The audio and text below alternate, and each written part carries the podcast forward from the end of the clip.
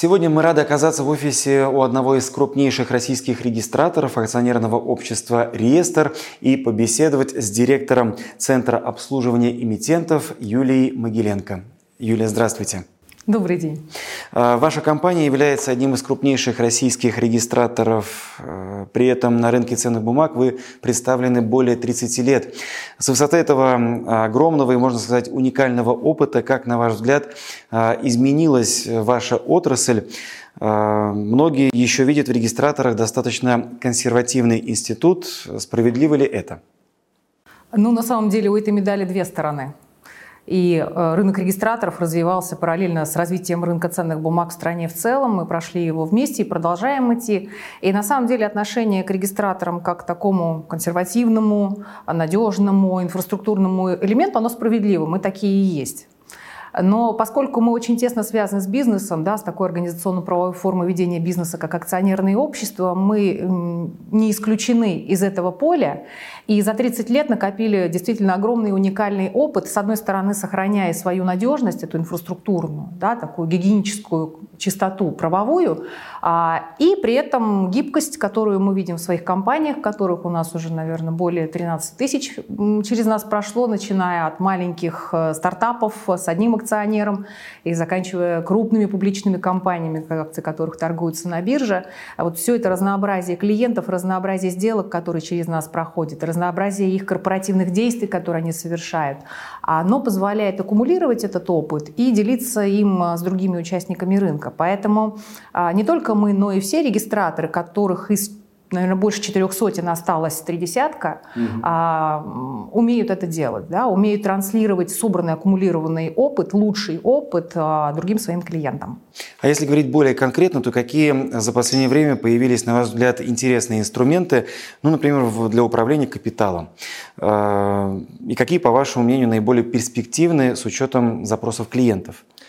А, с учетом того, что регистраторская отрасль получила вотум доверия и от законодателя, и от нашего регулятора, как я уже сказала, нас осталось достаточно мало, и все мы очень э, щепетильны в отношении а, соблюдения законодательства. Мы очень такой надежный э, элемент инфраструктуры рынка. И поэтому Последние изменения законодательства позволяют нам, как регистратору, предлагать набор очень интересных инструментов, действительно, и не только для э, управления капиталом. А, во-первых, э, Наверное, самый яркий такой инструмент, который у нас сейчас появился в обойме, это условное депонирование, искроу, безусловно. А, этот институт живет в Гражданском кодексе с 2018 года. Где-то с 2019 года мы начали его активно осваивать, одним из первых а, регистраторов. Мы увидели применимость этого института для структурирования сделок с акциями. Угу. А, и рынок наконец получил тот инструмент, которого он так долго ждал, которого он а, заменял другими какими-то субститутами. Ну, например. то есть это такая надежность, да, когда и одна сторона, и другая уверена в том, что все останутся при своем хотя бы, по крайней да, мере. И да, и получат э, тот э, предмет, да, тот пакет акций, в отношении которого они эту сделку совершали, причем практически в безусловном порядке, на тех условиях, на которых стороны об этом договорились. А, применимость этого инструмента имеет очень широкий спектр. Это и обеспечение поставок против платежа в сделках по приобретению пакетов акций, это возможность э, структурировать корпоративные отношения между участниками э, компании и менеджментом в том числе, через опционные, через опционные договоры. И как раз условное депонирование с участием регистратора позволяет обеспечить исполнение обязательств сторон по таким договорам. А что касается управления капиталом, опять же, законодатель законодатель э, сделал такое э, полезное изменение в законодательстве, э, нам была делегирована функция регистрации выпусков ценных бумаг при учреждении акционерных обществ, что сделало этот процесс очень простым для людей, для компаний, которые хотят быстро начать вести новый бизнес в форме акционерного общества.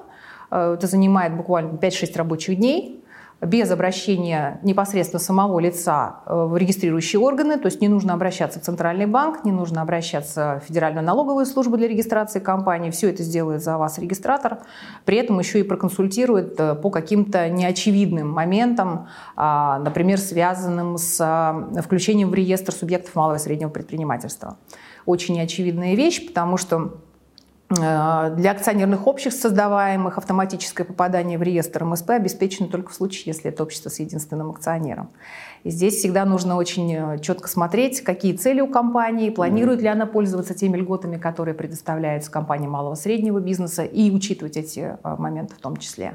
А, ну, сейчас э, можно зарегистрировать компанию, да, акционерное общество под ключ за 5 дней. Э, в чем преимущество акционерного общества как организационно-правовой формы для бизнеса?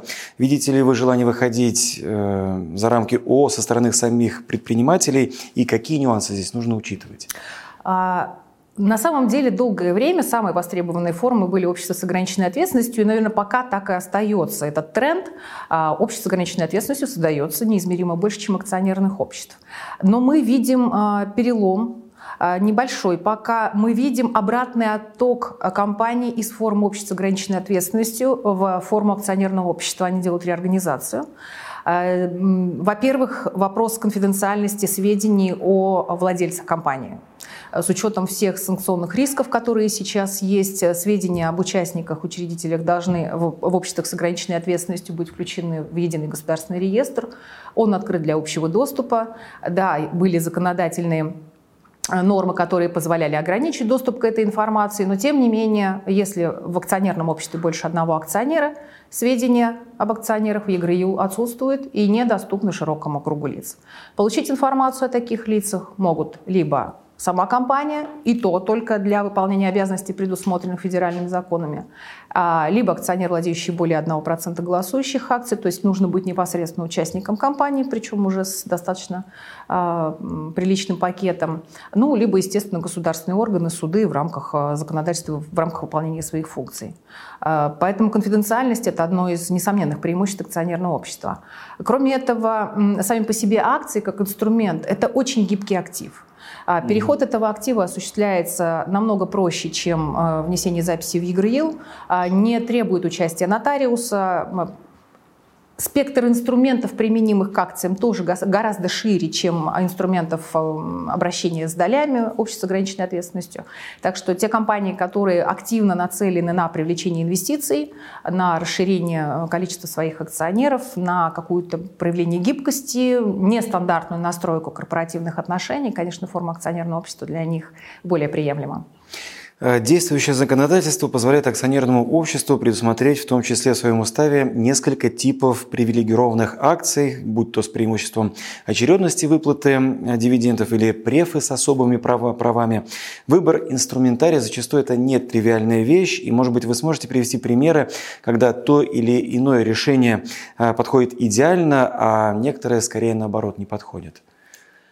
А, на самом деле закон об акционерных обществах и вообще законодательство в целом позволяет э, реализовать, наверное, любую фантазию акционеров вне публичных акционерных обществ. Все-таки публичные акционерные общества, поскольку они э, связаны с привлечением инвестиций с широкого рынка, широкого круга инвесторов, они более жестко зарегламентированы. А вот в непубличных частных компаниях, наверное, практически любую фантазию можно упаковать в инструменты а, рынка ценных бумаг. А, и привилегированные акции действительно это очень удобный инструмент. А, его можно настроить, и он будет замещать собой те договоренности, которые можно было сторонам предусмотреть в корпоративном договоре. Но любой договор можно нарушить, а вот осуществление прав по ценным бумагам, оно безусловно, поскольку как написано в законе а, о рынке ценных бумаг. И действительно, пункт 632 статьи закона об АО позволяет выпустить привилегированные акции с особыми правами. А, здесь мы можем предусмотреть, что вместо или помимо стандартных прав по привилегированным акциям, главных из которых является, естественно, право на получение дивидендов, можно предусмотреть иные права. Ну, например, компания который занимается IT-разработками. Она готовит какой-то программный продукт, и инвесторы, которые вкладываются в эту компанию, хотят понимать, что э, они не хотят участвовать в операционной деятельности компании, они не хотят голосовать, они хотят только получать прибыль. А, но при этом для них важно, чтобы эта интеллектуальная собственность оставалась в контуре компании. Соответственно, можно предусмотреть, что в случае, если компания надумает отчуждать угу. эти нематериальные активы, у таких привилегированных акций появится право голоса. И они будут участвовать в одобрении крупной сделки по реализации этого актива, поскольку он составляет суть бизнеса компании. Ну, это вот один из примеров. Опять же, слишком злоупотреблять этим инструментом не, строю, не стоит, потому что слишком сложные настройки, они самим э, очень усложнят жизнь. Больше. То есть здесь э, не надо э, использовать много инструментов, надо использовать оптимальные. То же самое касается привилегированных акций с преимуществом в очередности выплаты дивидендов. А, очень удобный инструмент для случаев, когда вновь привлекаемые инвесторы или изначально существующие инвесторы при учреждении компании не хотят, опять же, принимать участие в управлении компанией, видя в этом определенные риски, и хотят только получать дивиденды. Удобный инструмент, действительно, но мы должны понимать, что мы с этим инструментом практически живем вечно. Их нельзя конвертировать, нельзя будет уже изменить права по таким ценным бумагам. Поэтому здесь нужно взвешивать все за и против, рассматривать стратегию развития компании, бизнеса компании в целом.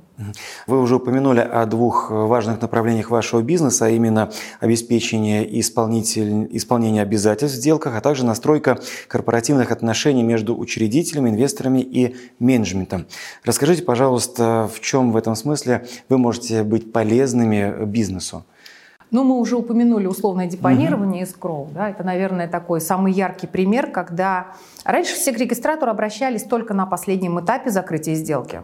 Да? Когда покупается компания, а, все эти этапы проходили за рамками регистратора, к нам приходили только с распоряжением на списание ценных бумаг на счет приобретателя.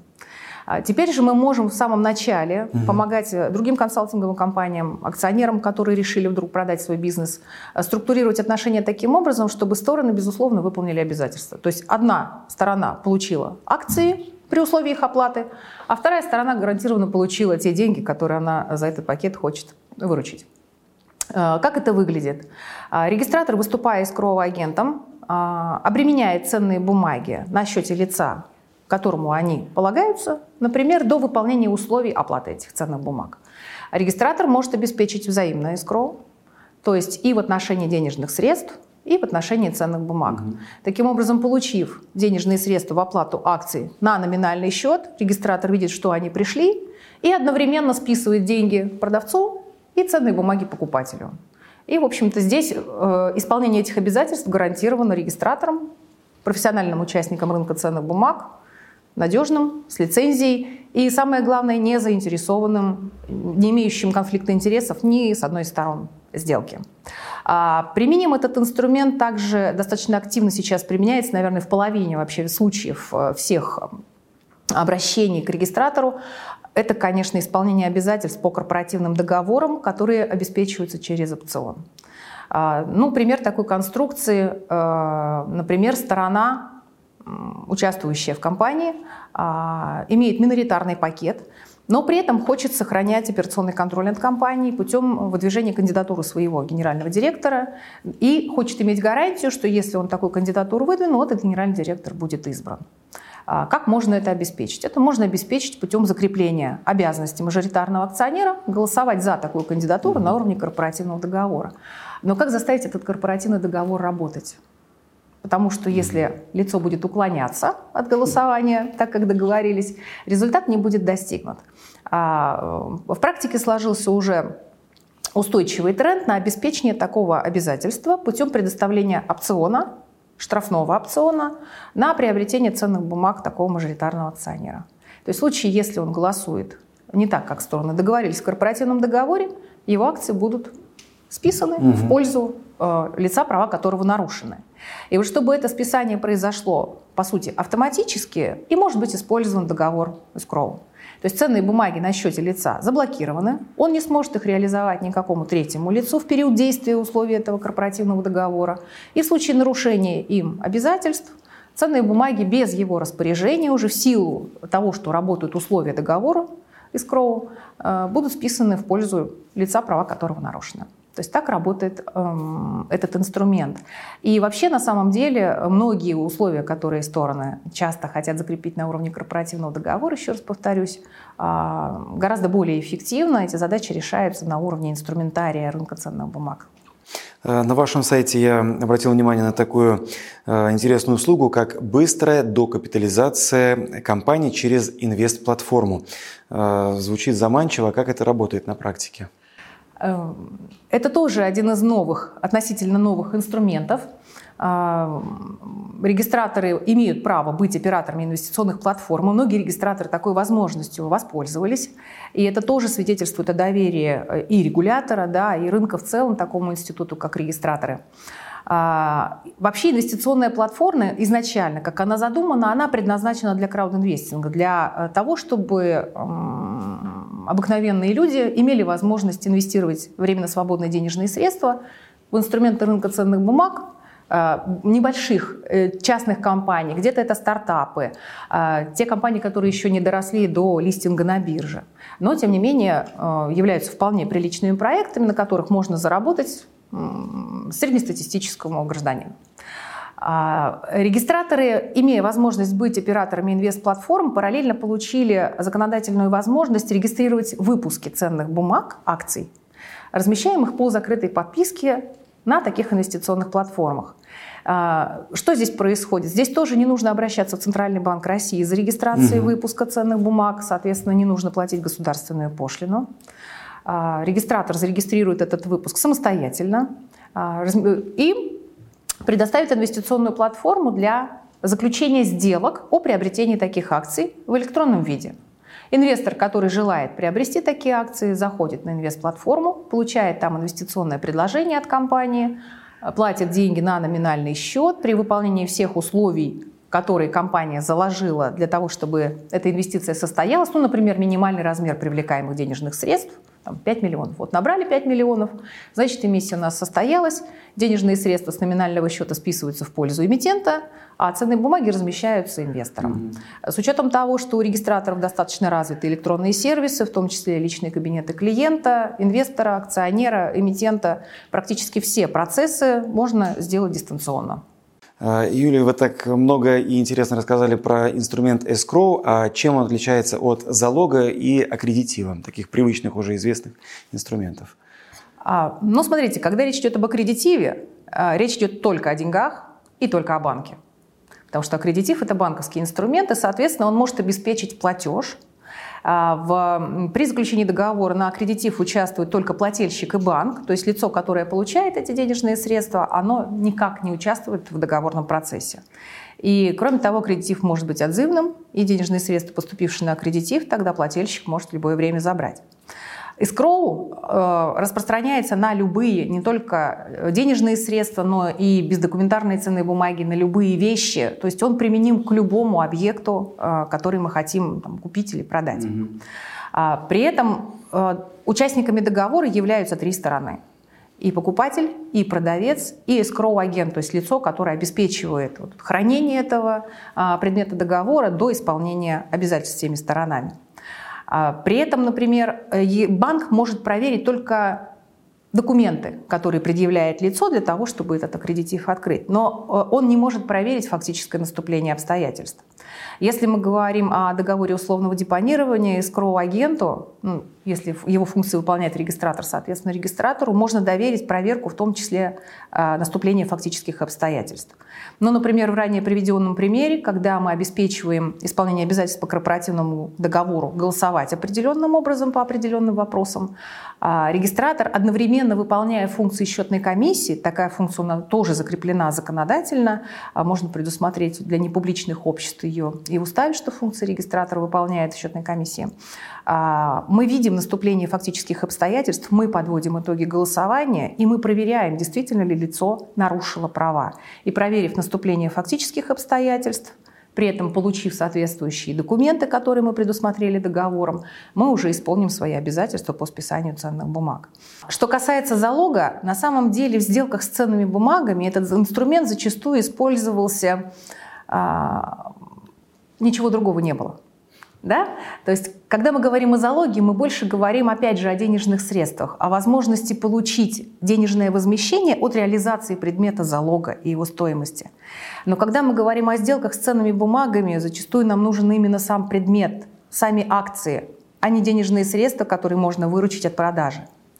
И для этого, опять же, правовая наука, да, эм, рынок э, приспособил инструмент залога, а, применяя внесудебное обращение взыскания на предмет залога и оставление предмета залога за собой.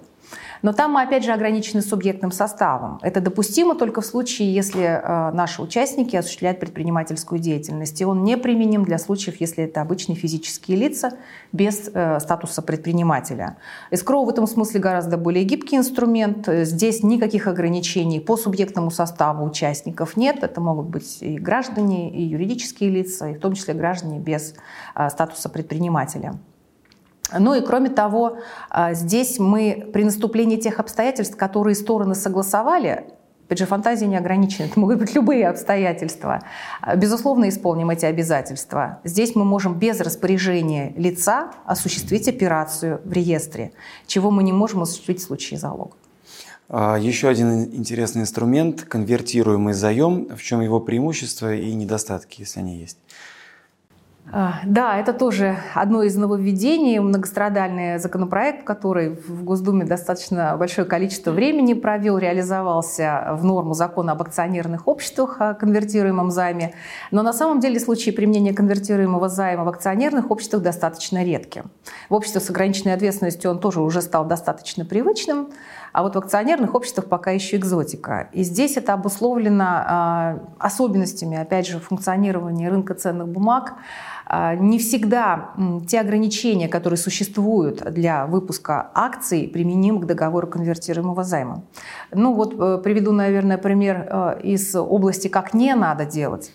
Э, в нашей практике был договор конвертируемого займа, одним из триггеров которого, то есть обстоятельствами, при которых лицо имеет право потребовать конвертации займа в акции, было условие что компания размещает ценные бумаги новому крупному инвестору. Этот инвестор был обозначен.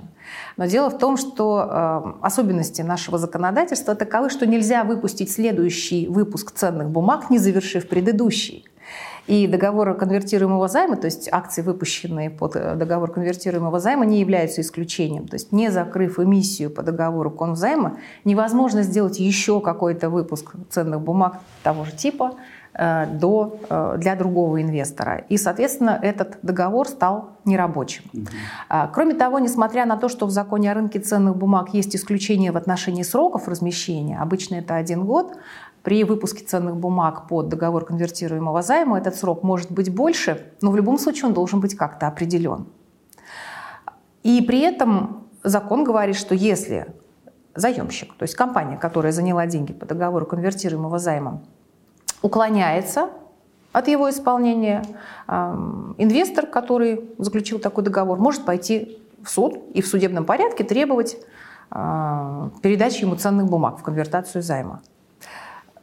И здесь очень важно понять, хватит ли ему срока размещения, который предусмотрен эмиссионными документами, для того, чтобы успеть просудиться, да, прийти со вступившим в законную силу решением суда к регистратору. К этому времени срок размещения может просто закончиться. Mm-hmm и это решение станет неисполнимым.